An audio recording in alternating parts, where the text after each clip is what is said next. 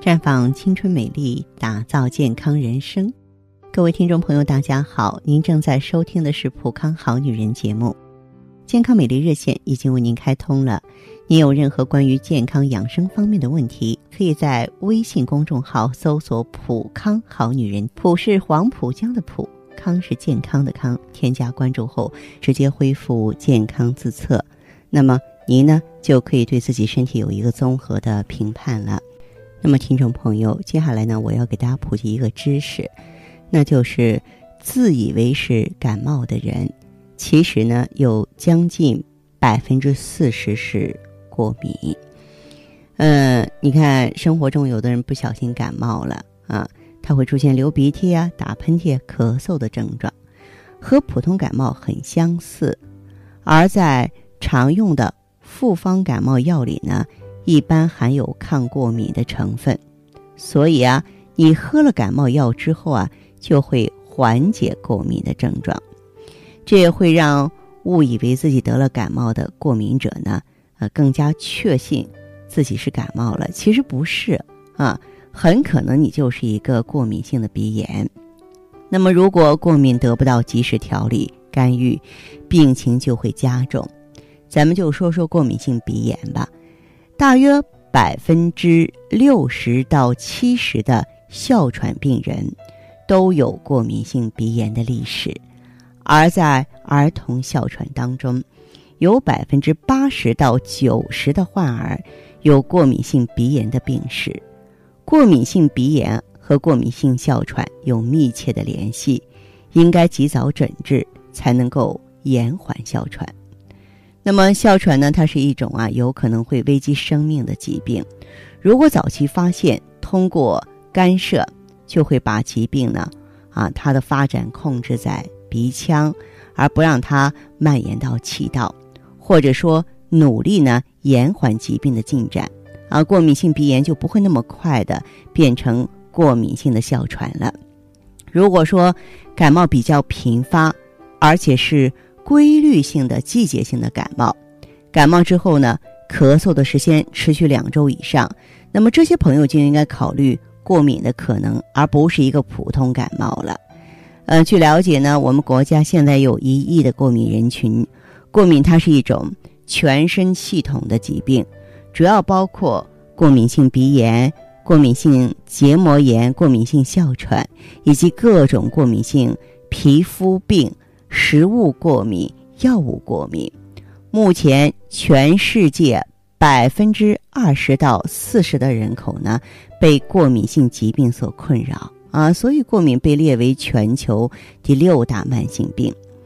近几年呢，过敏性疾病的发病率啊有上升的趋势。目前呢，国内还没有关于过敏性疾病的全国性的调查。那么，有一项针对上海地区的调查显示，早在2002年到13年期间呢，这个地区呢婴幼儿特应性皮炎，这是一种过敏性疾病啊，患病率从原来的百分之二点七八上升到了百分之三十左右。八月底开始呢，进入秋季过敏的高发时期，这也是确定过敏防治周期时间的一个原因。秋天过敏一般会持续到十月底嘛。由于全国各地呢气候不同，植物生长情况不同，过敏高发的时间会有所不同。从过敏源来看呢，啊，总体来讲，对尘螨过敏的朋友比例比较高，大约是百分之六十左右。花粉过敏呢，占百分之二三十。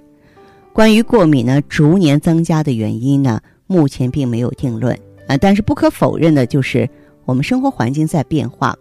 卫生条件的改善啊，太过干净的环境，让我们人体免疫系统在早期发育阶段缺乏一些外界的刺激，导致我们身体没有机会呢对这些外源性刺激进行调节。等到后来，身体接触到这些外源性刺激的时候啊，就会对一些啊非致病物质产生过度的反应啊，这也就解释了为什么农村孩子的过敏性呢，还要低于呢城市孩子。那么目前的研究确认，过敏性疾病呢，它是一类啊受多基因遗传和环境因素影响的免疫性疾病。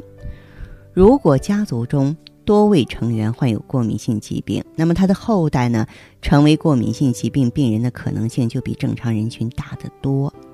当父母都有过敏体质的时候，他的子女呢，可以有百分之七十的几率呢，嗯，是过敏体质。单纯妈妈是过敏体质，子女有百分之五十的遗传机会；单纯父亲是过敏体质，子女有百分之三十的遗传机会。但是也有啊，过敏体质出现在兄弟姐妹啊、祖父母、叔伯父母、表兄妹的范围之内。另外呢，除了遗传背景之外，像有些孩子出生不久就出现。多种过敏症状，像新生儿、婴儿期出现的湿疹、过敏性的眼结膜炎啊、哮喘性气管炎，或是因为牛奶过敏出现反复腹泻。三岁以后呢，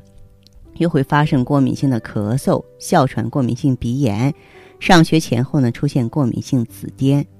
嗯，但是这种遗传过敏反应呢，常常不只是在一个器官发生，而是多种组织器官同时或相继发生。因此，不同的年龄呢，可以发生不同的过敏反应啊。不过，家族中具有过敏体质的人呢，不一定啊出现同样症状或同样的过敏性疾病，甚至呢，具有过敏体质的人。没有遇到一定数量过敏源的时候，也可以不出现任何症状，或是一辈子也不发生过敏性疾病。嗯，说了这么多啊，我是希望那些正处于过敏状态，尤其是过敏性皮肤的朋友啊，你要注意保护自己。比如说，你要远离过敏源呀，啊，因为过敏症状存在的话，你就不要接触那些可能导致过敏的啊这个物体。再就是呢，睡眠。具有美容功效，而且如果说每天有充分的睡眠，免疫力提高就不容易过敏。再就是运动呢，能够增加血液循环，增加皮肤的抵抗力，避免过敏。还有就是谨慎的使用化妆品。对于肌肤容易敏感的人而言，用惯了的化妆品最好不要随便更换啊！如果要使用新的化妆品，你要做皮肤试验。方法就是把使用的化妆品涂抹在你的手腕内侧，皮肤比较细嫩的地方，留着一晚上或两到三天，观察它的反应。若是出现异常反应，发炎了、泛红了、起斑疹了，那你就别用了呗。再就是敏感性皮肤的人呢，呃，平常要多用温水清洗皮肤。在春季花粉飞扬的地区呢，尽量减少外出，避免引起呢花粉性皮炎。可以早晚呢使用润肤霜，保持皮肤的滋润，防止皮肤干燥脱皮儿。随身衣物呢要冲洗干净，残余在衣物、毛巾中的洗洁精，它会刺激皮肤的。再就是多补充维生啊素，就是特别是 VC，嗯，因为如果说缺乏 VC 呢，容易让皮肤粗糙枯干，从从而呢导致皮肤发炎、脱皮儿这种敏感性的症状。啊，可以多吃梨呀，多吃奇异果呀，嗯，而且呢，要忌用控油的配方的啊化妆品。你就是那个皮肤敏感的人吧，咱就不要选择那些刺激性强，而且呢浓度高的修复霜了。啊，咱们应该是选择那种温和的，呃，日霜当中呢，不要使用那些控油的成分，只要有能够这个锁水的成分就可以了。那么如果说，你的这个敏感性肌肤啊，旷日持久了，时间很长了哈，然后你为此呢也是非常的烦恼，那我们就可以选择一些科学的方法呢来进行调理。呃，这种情况下呢，大家呢可以走进普康好女人专营店，在我们普康呢有很多组合是针对女性朋友不同体质的。那么作为这个过敏性皮肤的话呢，就是体内湿毒比较多了。我就建议大家呢选择我们的塑身排毒组合啊，排毒组合当中呢有酵素的成分，那么酵素的特点呢就是可以分解血液和皮肤中的毒素，净化血液，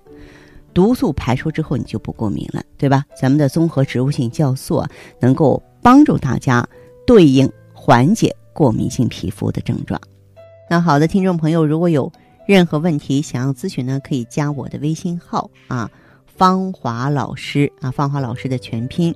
嗯、公众微信号呢是普康好女人。当然，你也可以直接拨打电话进行咨询：四零零零六零六五六八，四零零零六零六五六八。